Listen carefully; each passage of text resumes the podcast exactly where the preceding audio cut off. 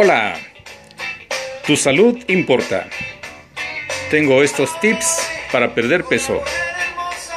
Ayúdate de suplementos alimenticios que te permitan sustituir una comida al día. Consume un vaso de agua a temperatura ambiente antes de cada comida y bebe por lo menos 8 vasos de agua al día. Consume los grupos básicos de alimentos en cantidades moderadas. Mastica despacio los alimentos de 10 a 15 veces antes de tragarlos. Evita alimentos altos en grasas como mayonesas, aderezos, manteca, mantequilla y otros. Aprende a distinguir cuando realmente sientes hambre y cuando tu deseo de comida es motivado por otras emociones como la ansiedad, el estrés, la frustración o el impulso.